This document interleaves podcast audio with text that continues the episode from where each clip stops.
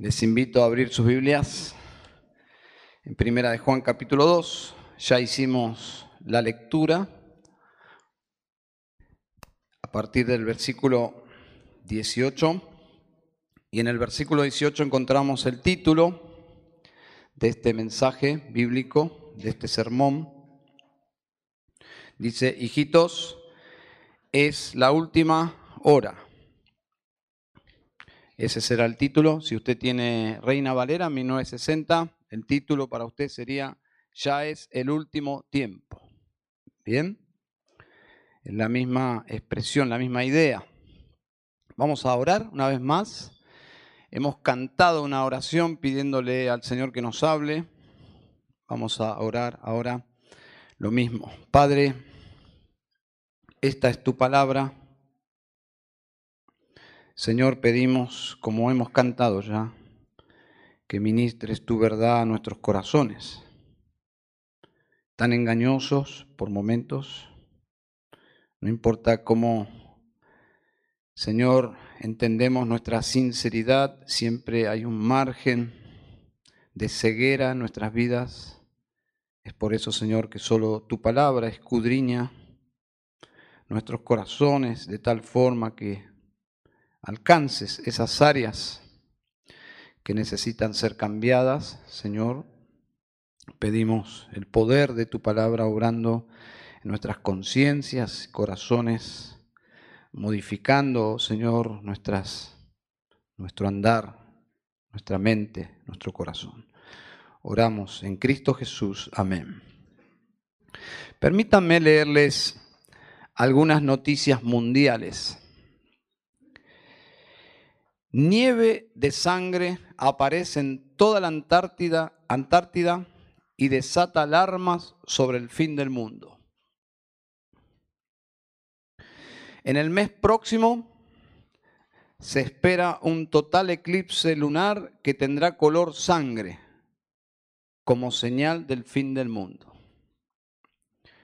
Infobae, 21 de abril del 2022, dice al menos 4.000 personas en Reino Unido ya se han implantado su chip de pago en su mano debido a la facilidad que prometen, pero además porque aseguran ser completamente seguras para el cuerpo y contra ciberataques. Muchas voces se han pronunciado advirtiendo sobre inteligencia artificial una amenaza para la continuidad de la raza humana. Y así podría continuar hablando de muchos sucesos. Ahora la pregunta es, ¿son estas noticias las señales más elocuentes del fin? Respuesta, no. No. Según este texto, lo que vemos es que ya estamos en la última hora, ya estamos en el último tiempo y lo interesante es que todos los escritores del Nuevo Testamento consideraban en sus días, estamos hablando dos milenios aproximadamente, consideraban que ellos vivían en el último tiempo. Y aquí tenemos un conflicto. ¿Cómo se resuelve este tema? ¿Acaso ellos estaban engañados sobre la inminencia de su venida? Es más, los falsos maestros aprovecharon que el tiempo pasaba y se comenzaron a burlar de los cristianos, porque ellos entendieron que Cristo ya venía. Bueno, el tema, hermanos y amigos, no es cronológico, es teológico. Deberemos, deberíamos entonces pensar o definir qué significa la expresión o la frase la última hora o el último tiempo. ¿Está bien? Bueno, hay dos momentos claves que definen la extensión de esta era en la cual vivimos. El principio de esta era es la primera venida de Cristo. Bien, podríamos decir, este vértice aquí marca el comienzo de esta era llamada el último tiempo, la primera venida de Cristo, dice Gálatas 4:4. Pero cuando vino el cumplimiento del tiempo, es este punto, Dios envió a su Hijo. Eso es historia. Dios envió a su Hijo. Ese es el principio de la era llamada el último tiempo. ¿Y cuál es el fin de esta era llamada el último tiempo? Es su segunda venida. Primera venida comienza el fin, es el cumplimiento del fin. El fin es su segunda venida.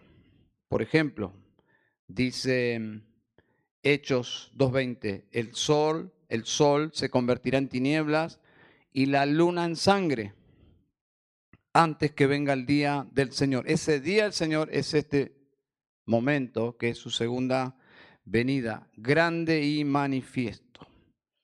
Entonces, entre su primera venida y su segunda venida, aquí está usted. Y aquí estoy yo. ¿eh? Vivimos en el último tiempo. Es bíblico decir, estamos en los últimos tiempos, pero no porque entró un loquito en una escuela en Estados Unidos a los tiros, matando a, sus compañeros, a los profesores.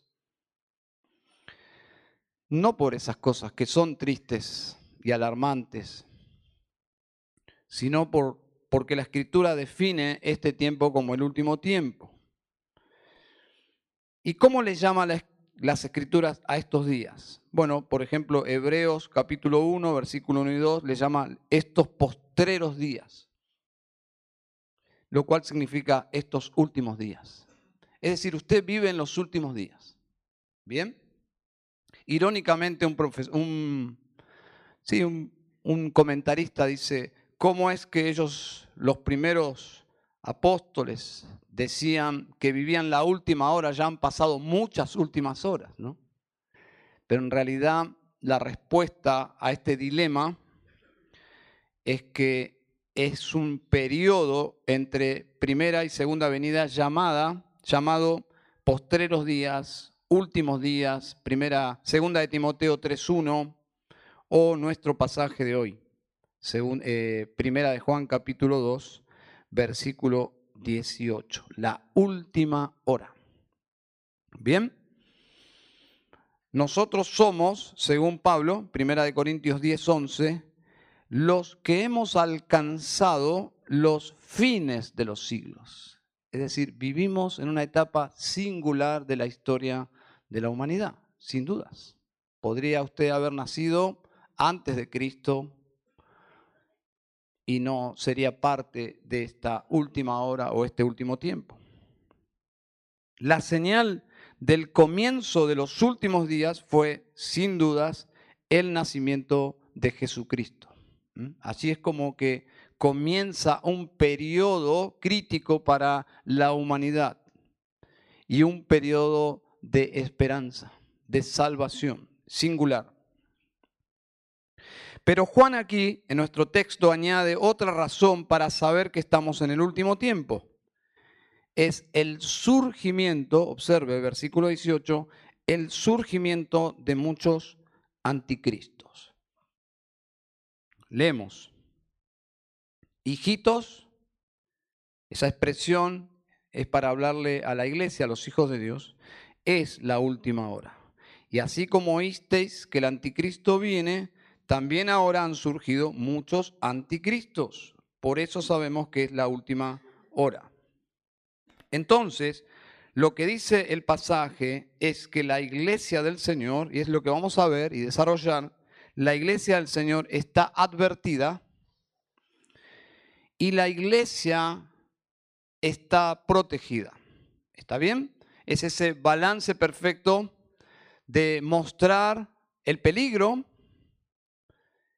y es negativo, por cierto, la presencia de anticristos, pero también el balance de la iglesia está protegida. Bien, y permítanme darles algunas características de estos personajes, que es parte de nuestro primer asunto aquí, que es justamente los anticristos, ¿eh? características Eso es parte del primer asunto que es advertencia para la iglesia.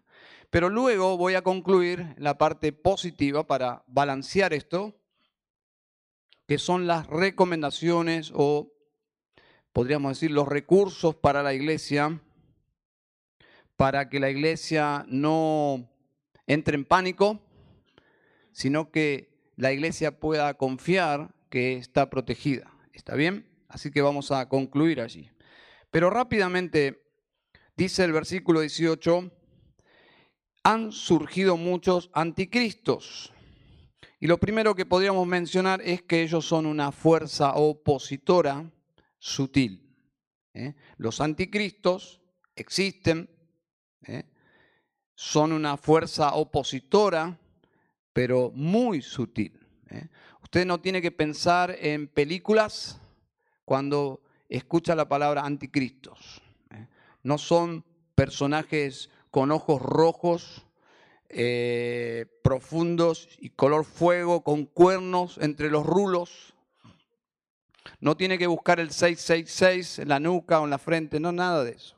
Absolutamente nada de eso.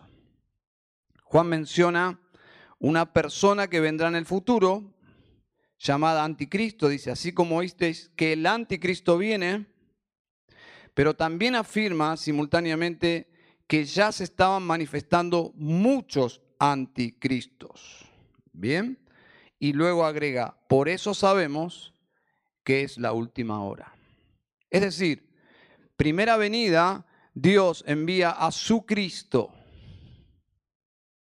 El diablo levanta muchos de sus anticristos. Bien, así ha trabajado siempre el enemigo, sembrando confusión ¿eh? Tenemos un solo verdadero Cristo y tenemos muchos anticristos ¿eh?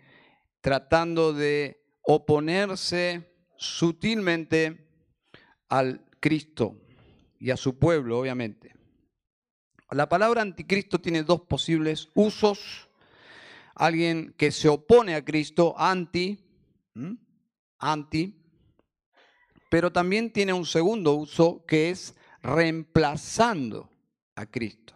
Bien, Anti tiene esas dos posibilidades. ¿Y cuál es la mejor forma de ver a los anticristos? Yo creo que es una combinación de ambos. Es decir, es la oposición a Cristo. Estos anticristos se oponen suplantando a Cristo y a lo que es de Cristo de alguna forma reemplazando la doctrina de Cristo, la iglesia de Cristo, el evangelio de Cristo, reemplazando, la forma de reemplazar es oponiéndose, oponiéndose, o la forma de oponerse es reemplazando. Y en el tiempo de Juan ya habían surgido anticristos, algunos más famosos que otros. Había un tal Cerinto, es un nombre interesante, si usted luego puede buscar quién era este Cerinto, él enseñaba una serie de asuntos complejos, extraños y herejías sobre Cristo, negando, por ejemplo, que era, que era humano. Entonces, eran doctrinas heréticas, pero que la iglesia realmente las enfrentaba por primera vez. Y es por eso que Juan escribe para confrontar estas nuevas herejías. Este hombre Cerinto. Hubo un pastor del segundo siglo llamado Ireneo, Ireneo de Lyon. Este hombre escribió, bueno, él era un apologista también, alguien que combatía la herejía, pero él escribió que en una ocasión Juan fue a los baños públicos de Éfeso y alguien le dijo, está Cerinto adentro y Juan no quiso entrar. Eh, tenía una adversión por lo que representaba Cerinto. Cerinto era un hereje, pero no un hereje eh, bélico o belicoso en el sentido físico, sino su hostilidad era ideológica. Era una guerra sistemática contra la persona de Cristo Jesús. Y él no quiso entrar al baño, escribir Eneo, diciendo, hay un enemigo de la verdad aquí en el baño. y pudo aguantar.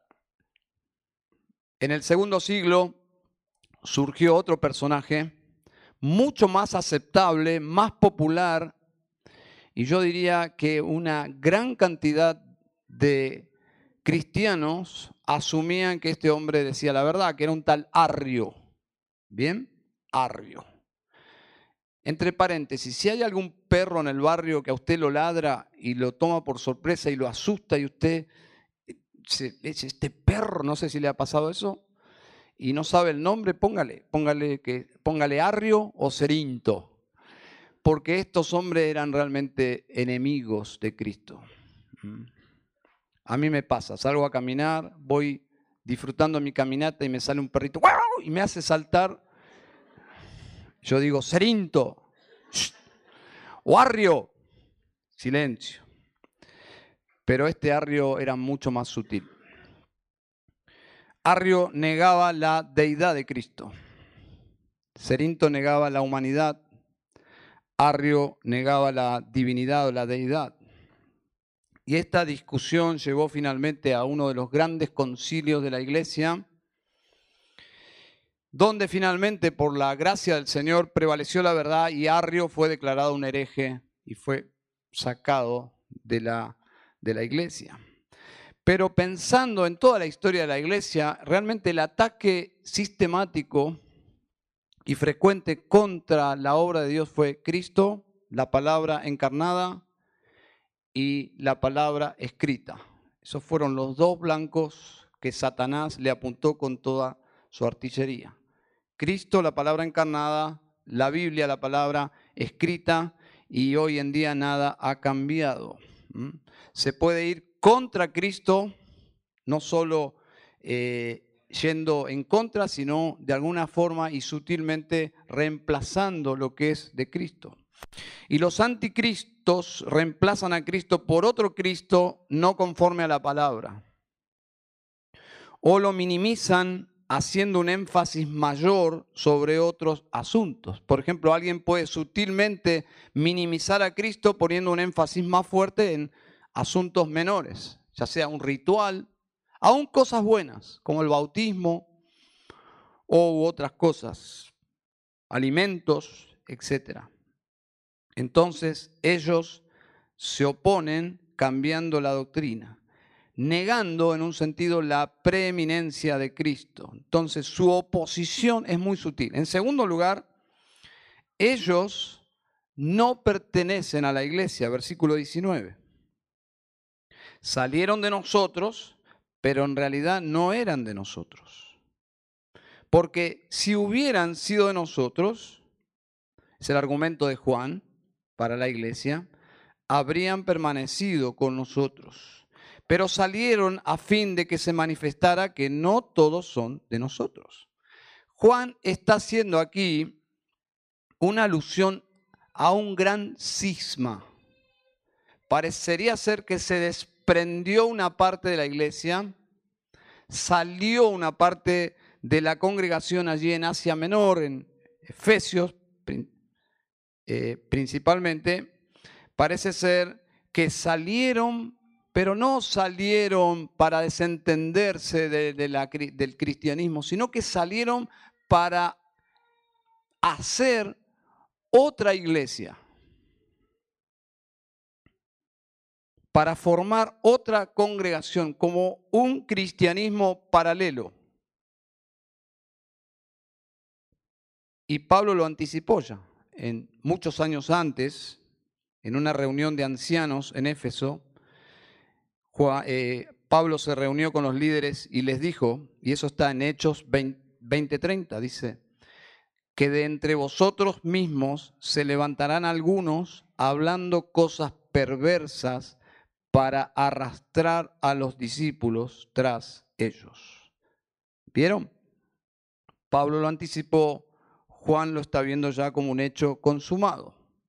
Se había desprendido un grupo de personas insatisfechas y realizando su propia versión del cristianismo. Bueno, todas las sectas se divorciaron del cristianismo conservador, lo más interesante es que ellos insisten en llamarse cristianos y no tienen el derecho. Si usted ve un mormón por la calle y le pregunta, ¿ustedes son cristianos? Ellos van a decir, sí, somos cristianos, pero es una mentira.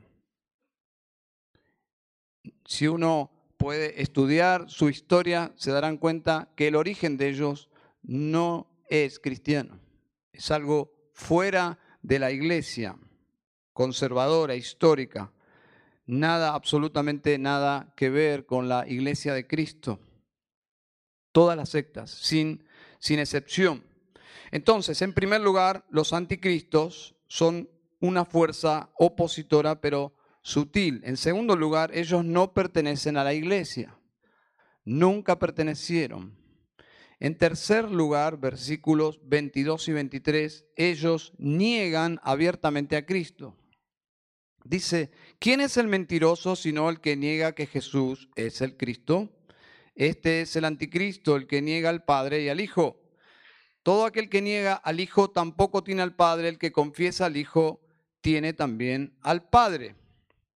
Parecería ser que había una secta muy judía que dejaban afuera de su doctrina a Cristo y enfatizaban solo al Padre. Bueno, dice aquí Juan quien hace eso en esta era cristiana no tiene la verdad. Es un anticristo y es un mentiroso.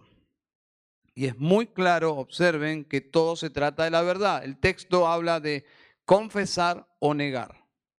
Confesar o negar. Y pensando en nosotros, son dos palabras muy importantes.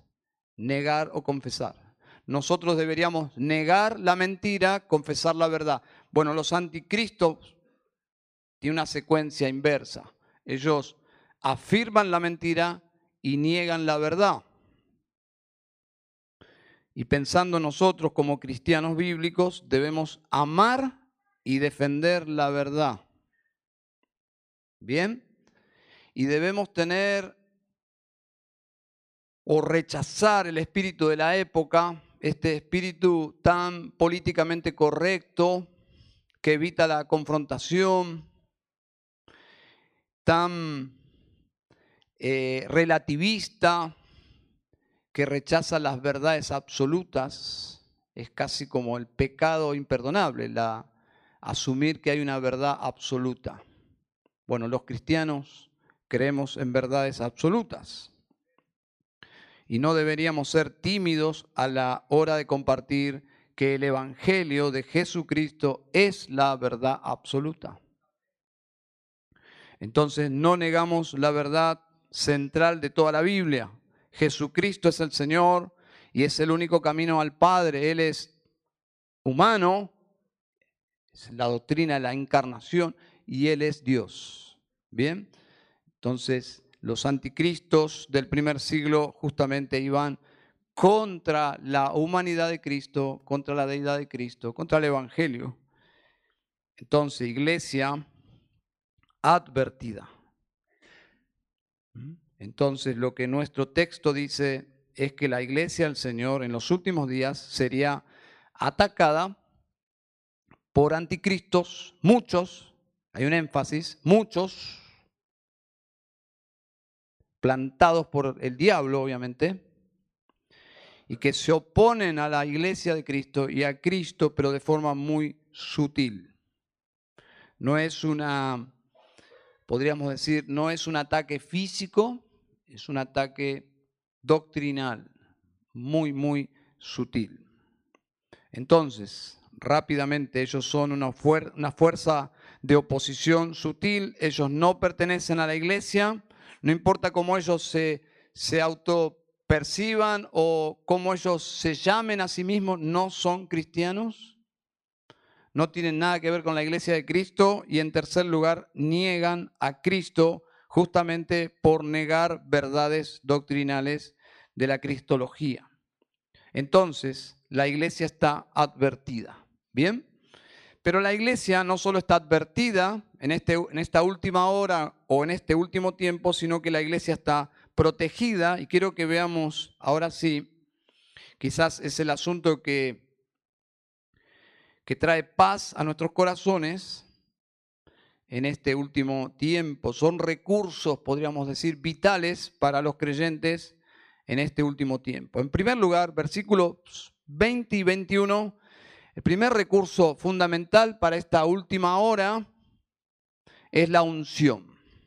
¿Bien? ¿Recibió usted la unción? Dudaron. Vi, vi, las caras de algunos. Bueno, vamos a leer. Dice versículo 20. Pero vosotros tenéis unción del santo y todos vosotros lo sabéis. ¿Quiénes tienen la unción? ¿Algunos? Todos. Versículo 21. No os he escrito porque ignoráis la verdad, sino porque la conocéis y porque ninguna mentira procede de la verdad. Juan menciona aquí la unción del santo como un recurso para evitar el engaño de los anticristos. Esta unción no es solo para algunos creyentes, es de todos los creyentes.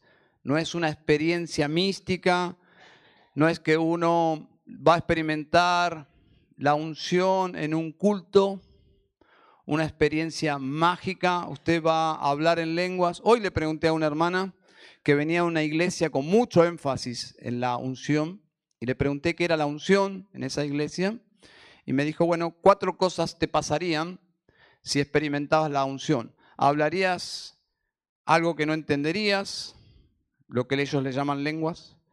Te caerías para atrás, como cuando viene la cuenta de la luz o del gas.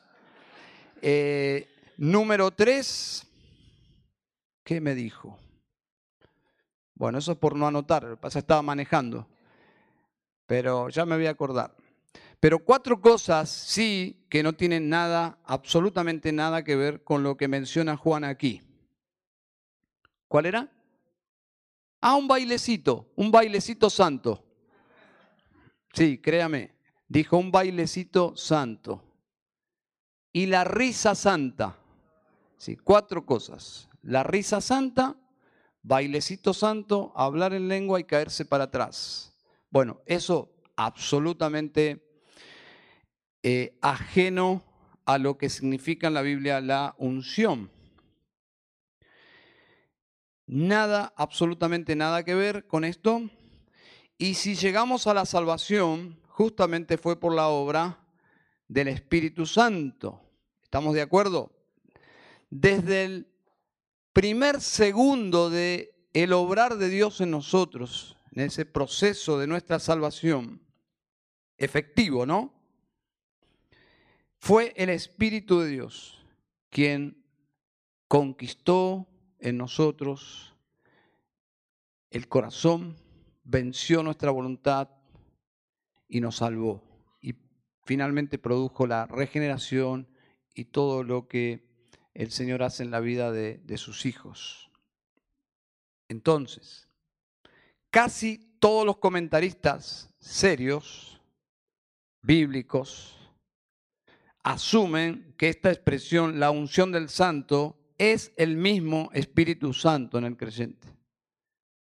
Esa es la interpretación correcta según el contexto. Es el mismo Espíritu Santo, es decir, unción que viene al creer en Jesús.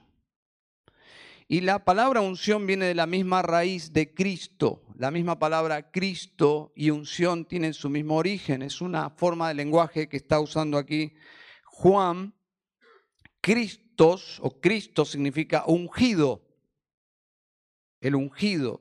¿Y cuál era la señal de que Jesús era el Cristo? El descenso del Espíritu Santo en su vida, trayendo el poder de Dios sobre su humanidad. Entonces, la señal que estamos nosotros en Cristo justamente es el Espíritu Santo que moraba en Jesús, que ahora mora en su iglesia. Cada creyente tiene la unción del Santo porque tiene el Espíritu Santo que Jesús prometió que todo su pueblo tendría cuando Él se elevaría a su trono con su Padre y luego vendría el Espíritu Santo sobre la iglesia. como comunidad y cada creyente en particular tendría el Espíritu de Dios. Por lo tanto, el Espíritu Santo, prometió Jesús, nos guiaría a toda la verdad. ¿Dónde está eso? Juan 16, 13. Dice Jesús, pero cuando venga Él, el Espíritu de verdad os guiará a toda la verdad. Es una persona, no es una fuerza. Cuando venga Él, está hablando de una persona que reemplazaría a Jesús, que sería tan Dios como Él, porque sería otro como Él. Ese es el Espíritu Santo. Y Juan en nuestro pasaje está advirtiendo sobre la postura que estos falsos maestros habían tomado. ¿Qué estaban diciendo ellos? Que solamente ellos, y aquí está el engaño, pueden guiar a la iglesia a toda la verdad. ¿Se dan cuenta? Estos se promovían como los guiadores a toda la verdad. ¿Qué estaban haciendo? Estaban tomando el lugar del Espíritu Santo. Por eso el énfasis de Juan, ustedes tienen la unción, todos. Y este es el asunto que Juan está tratando aquí. Versículo 27, por ejemplo. Observen.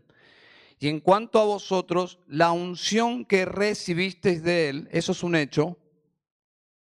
Todos los cristianos recibieron la unción de él de, Dios, de Cristo, permanece en vosotros. Es decir, cuando creemos, viene el Espíritu Santo, sinónimo, unción, y permanece en el creyente. No como en el Antiguo Testamento, que el Espíritu descendía, capacitaba para una tarea y luego se iba de la persona. No, en el Nuevo Testamento es una morada permanente. Y dice Juan, y no tenéis necesidad de que nadie os enseñe pero así como su unción os enseña acerca de todas las cosas. Es el lenguaje y las palabras de Jesús. Que el Espíritu Santo os guiará toda la verdad.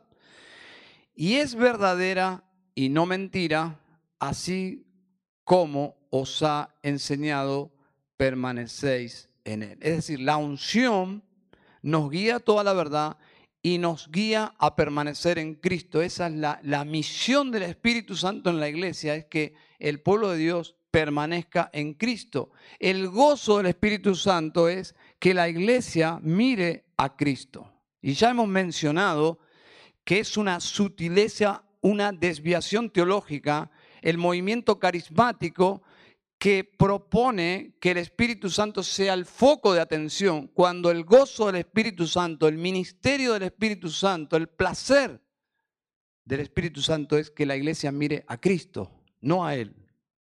Entonces, el maestro por excelencia de la iglesia es el Espíritu Santo, pero es un maestro silencioso, perfil bajo y no por esa razón no es Dios, simplemente que su perfil en la misionología de la Trinidad, es su rol en el, en el ministerio trinitario. Por lo tanto, estas personas querían reemplazar al Espíritu Santo y decían que tenían el monopolio de la verdad. Ahora este pasaje, el versículo 27, que es un pasaje que puede ser usado para personas orgullosas que dicen, solo el Espíritu Santo y yo, no necesito que nadie me enseñe. Inclusive llevándolo a un extremo, hay personas que dicen, yo no necesito la iglesia. Rechazando la institución divina que es la iglesia del Señor, por decirlo de alguna forma, aunque la iglesia es más que eso. Entonces, no es este pasaje o no apunta este pasaje a rechazar a los maestros bíblicos. Son un regalo de Dios. Efesios capítulo 4, versículo 11. Dios dio maestros a la iglesia. Este pasaje apunta a otra cosa. Los creyentes deben rechazar a los maestros que suplantan al Espíritu Santo pretendiendo traer nuevas doctrinas. Y esa, eso es lo que estaba pasando en el primer siglo. Agnósticos, conocidos más tarde con ese nombre, gnósticos, perdón, los gnósticos, que decían tener como una revelación superior y que ellos querían conducir a la iglesia a nuevas fuentes de conocimiento y poder. Dice, no, ustedes ya tienen la unción, no necesitan esa clase de maestros que pretenden llevarlos a nuevas verdades.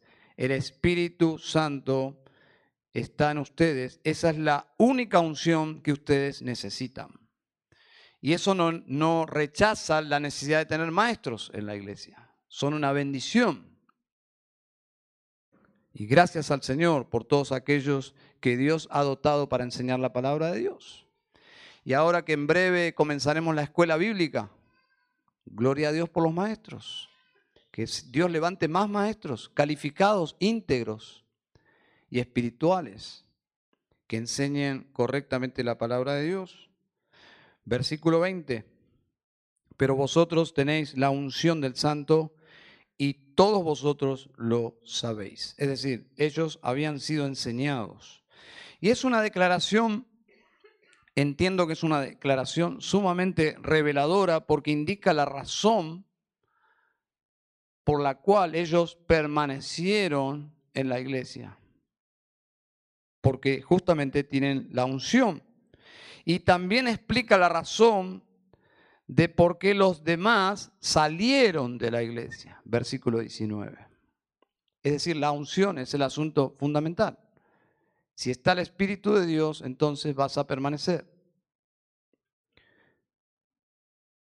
La unción, es decir, el Espíritu Santo morando en el creyente, va a evitar el engaño y facilitar la confianza para perseverar. Ese es el punto la unción va a capacitar al creyente para seguir confiando en Cristo y perseverar y evitar el engaño también. Y sin dudas es un texto acerca de la perseverancia de los santos. La unción tiene que ver con nuestra perseverancia. Dios no nos ha dejado en esta última hora sin recurso nos ha dado la unción, que es la capacidad de entender y abrazar la verdad. ¿Está bien? Y esto nos lleva al segundo recurso, que la unción está conectada a la sana doctrina. Y no podemos separar la unción de la doctrina, no podemos separar al Espíritu Santo de la palabra de Dios. No podemos tener discernimiento sin conocimiento. No podemos distinguir la verdad del error sin conocer las escrituras. Versículo 24. Claramente dice, en cuanto a vosotros, los cristianos, ¿no? Que permanezca en vosotros lo que oísteis desde el principio. Si lo que oísteis desde el principio permanece en vosotros, vosotros también permaneceréis en el Hijo y en el Padre. Subraye, por favor, dos veces. Énfasis. Lo que oísteis desde el principio. ¿Qué significa lo opuesto a lo nuevo? Lo opuesto a lo nuevo es lo que está planteando aquí. Lo que oísteis desde el principio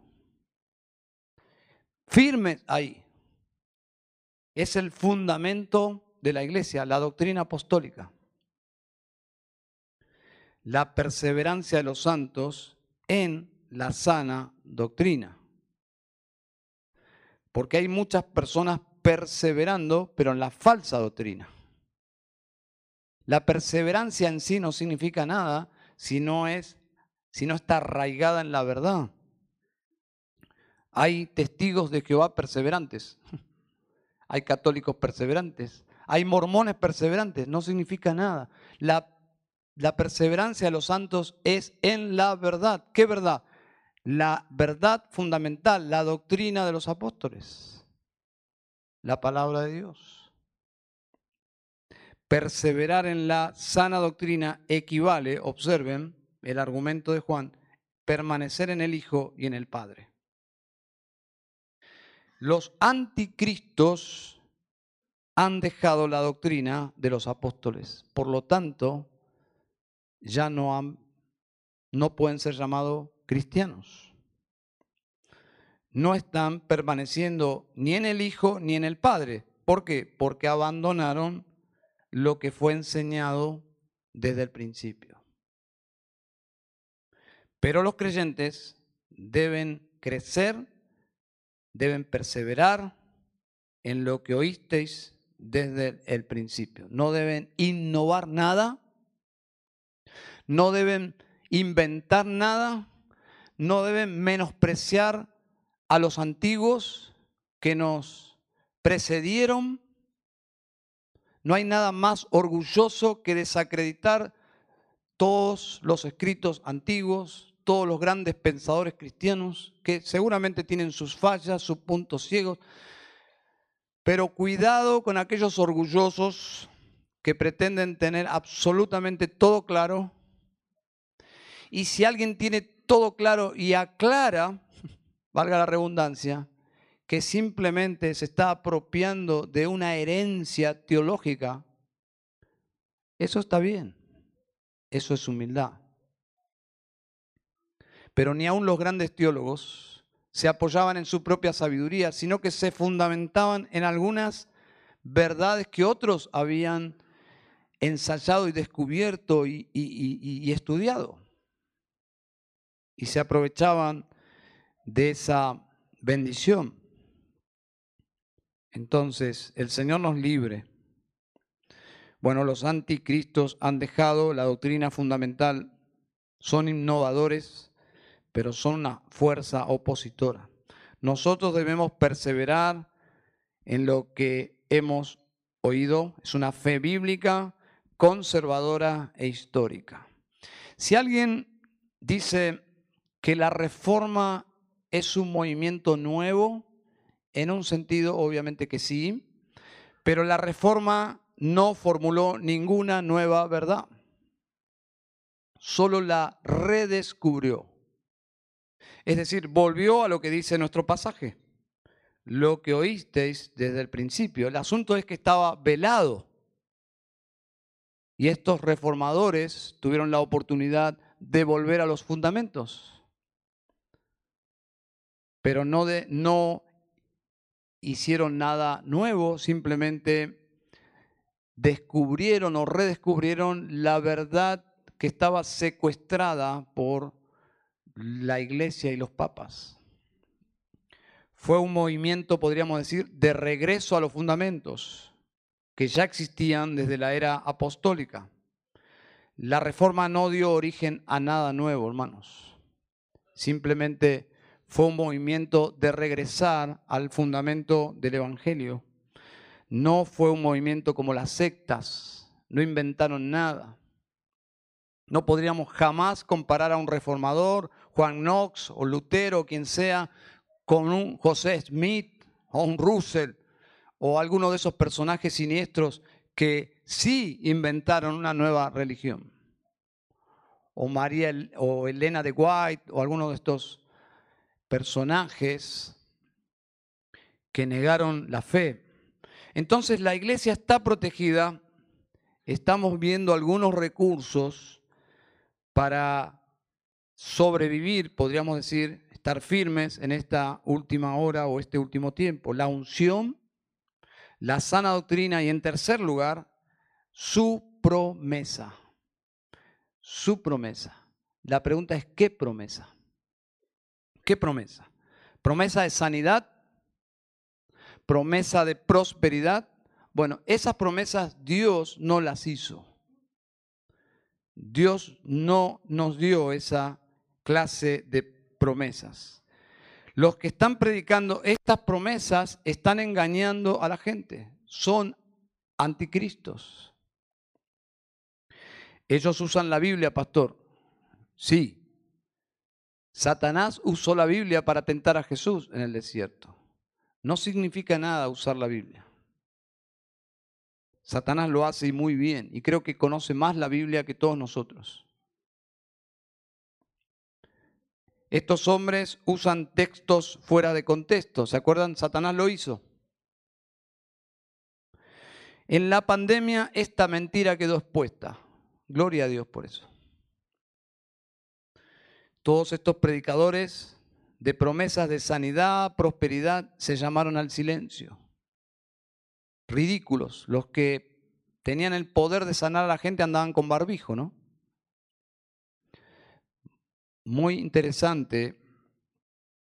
Ahora, ¿de qué se trata la promesa del Evangelio? Versículo 25. Y esta es la promesa que Él mismo nos hizo, la vida eterna. Alguien dijo, y no recuerdo quién, que dijo, el problema de estos falsos maestros no es que prometen demasiado, el problema es que prometen demasiado poco. Porque la promesa es la vida eterna. Y aclara Juan, versículo 26, os he escrito estas cosas respecto a, los que están tratando de engañaros. ¿Pueden subrayar, por favor, de qué se trata la promesa? La vida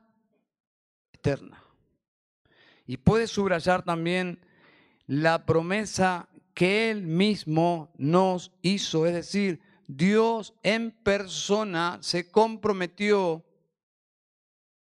comprometió su palabra, su reputación gloriosa. Él prometió la vida eterna. Eso es sublime. Eso es algo, cuando yo creí en Jesús, por momentos en mi juventud estuve muy cerca de partir de este mundo y por la gracia de Dios quedé colgado ahí casi por pequeños hilos, porque no era mi hora. Y cuando luego Dios me dio la oportunidad de creer en el Evangelio, y supe en mi corazón que ahora yo tenía vida eterna. Para mí eso era demasiado, demasiado, era algo tan sorprendente, emocionante. La salud y el dinero es poco, si fuese verdad. Y si Dios te tendría dos evangelios, ¿cuál evangelio elegirías creer? Obviamente que es una hipótesis, pero si Dios tendría un evangelio donde Él promete salud, prosperidad, todo esto sin vida eterna, condenación. Y de este lado el Evangelio que dice, si crees en mi Hijo, tienes vida eterna. Pero probablemente seas pobre toda tu vida y tengas problemas y estés luchando con asuntos de salud, no sé. ¿cuál evangelio creerías? Bueno, este evangelio es el satánico, ¿no? Es lo que le propuso Satanás a Jesús. Y los falsos maestros siguen predicando lo mismo. Pero dice claramente que Él prometió vida eterna. Y es mucho más que salud, dinero, prosperidad. Alguien dijo que si realmente el Evangelio del amor de Dios es salud y prosperidad, entonces Dios odiaba al apóstol Pablo. Porque si hay algo que Pablo no tuvo de forma permanente fue salud y prosperidad. El Evangelio de Jesucristo promete infinitamente mucho más. La pregunta es, ¿le crees a Dios? ¿Le has creído a Dios? Por ejemplo, Juan 3:16 dice, porque de tal manera amó Dios al mundo que dio a su Hijo unigénito para que todo aquel que cree en Él no se pierda, mas tenga vida eterna. Entonces, si yo creo, tengo vida eterna, ese es el Evangelio. ¿Le ha creído usted a Dios? Dice Juan 6:47, en verdad, en verdad os digo, el que cree tiene vida eterna. Esa es la promesa gloriosa del Evangelio.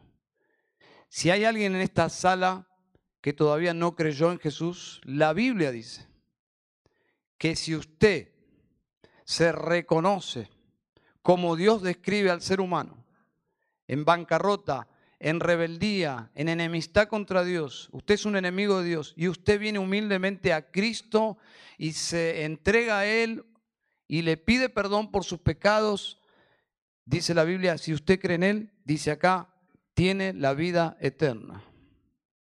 Eso es precioso. Es una oferta preciosa de Dios. Pura gracia. Entonces estamos viendo cómo Dios ha capacitado a la iglesia para perseverar en esta última hora. La unción, es decir, el Espíritu de Dios. La sana doctrina, que está muy conectado porque el Espíritu de Dios nos da discernimiento por el conocimiento de la verdad. En tercer lugar, su promesa. Su promesa. ¿Cuál es la promesa? Vida eterna. Vida eterna. La, la idea es, no es un ticket para ir al cielo, la vida eterna es la vida de Dios dentro nuestro. Es, la, es el fruto de reconciliarnos con Dios por medio de Cristo. La vida de Dios, la vida eterna, dice Jesús en Juan 17, esta es la vida eterna, que te conozcan a ti. Cuando yo conozco a Dios por medio de Cristo, tengo la vida de Dios dentro mío y esa es la vida eterna. Nosotros simplificamos toda la doctrina de la vida eterna con el concepto de ir al cielo, ¿no? En un sentido sí, pero lo que la Biblia dice es mucho más que eso.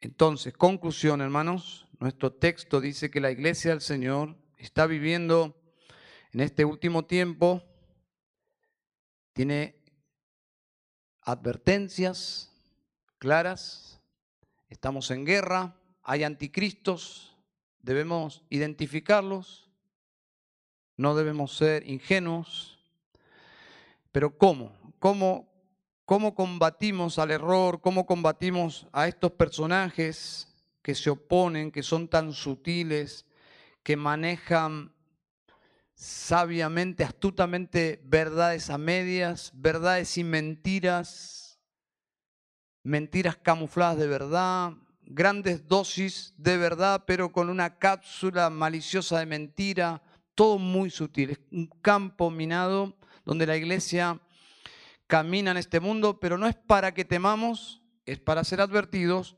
pero es para que descansemos en los recursos de Dios. La iglesia está protegida, hermanos. ¿Cómo? La unción. La unción. La sana doctrina. Hay que estudiarla, hermanos. Tenemos que conocerla. Y la promesa de la vida eterna. Esas son, esas son las riquezas de la iglesia. Vamos a orar al Señor. Padre de los cielos, te doy gracias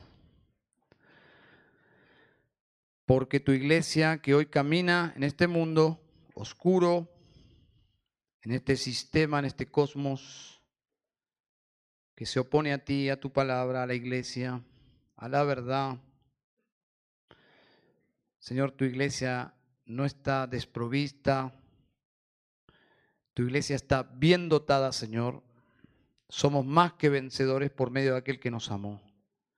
Señor, solo te rogamos que nos ayudes a apropiarnos de estos recursos. Señor, gracias en primer lugar por la vida eterna en Cristo Jesús. Señor, quiero pedirte si alguien todavía no está disfrutando de la seguridad de la vida eterna, que hoy pueda venir a Cristo. También gracias, Señor, porque tu iglesia está ungida por tu Santo Espíritu todo cristiano, Señor, el más nuevo, el más antiguo, todos, el maduro, el que está creciendo en madurez. No importa el rango, posición en la iglesia, todo todos tus hijos disfrutan de la unción, tienen tu Santo Espíritu, Señor. Y gracias, Padre, porque todo tu pueblo tiene acceso a tu palabra. Algunos más que otros, pero tu Espíritu, Señor, que nos guía toda la verdad. Pedimos que nos ayudes a crecer en la verdad, a conocer la sana doctrina, Señor. Que nos ayudes a ver con más claridad todo lo que tenemos en Cristo Jesús, de tal forma que menospreciemos todo lo que nos ofrece este mundo, por favor, Señor. Ayúdanos a caminar realmente como peregrinos, a no enredarnos en los negocios de este mundo, Señor. Porque este mundo pasa. Pero el que hace la voluntad tuya, Señor, permanece para siempre. Oramos en Cristo Jesús. Amén y amén.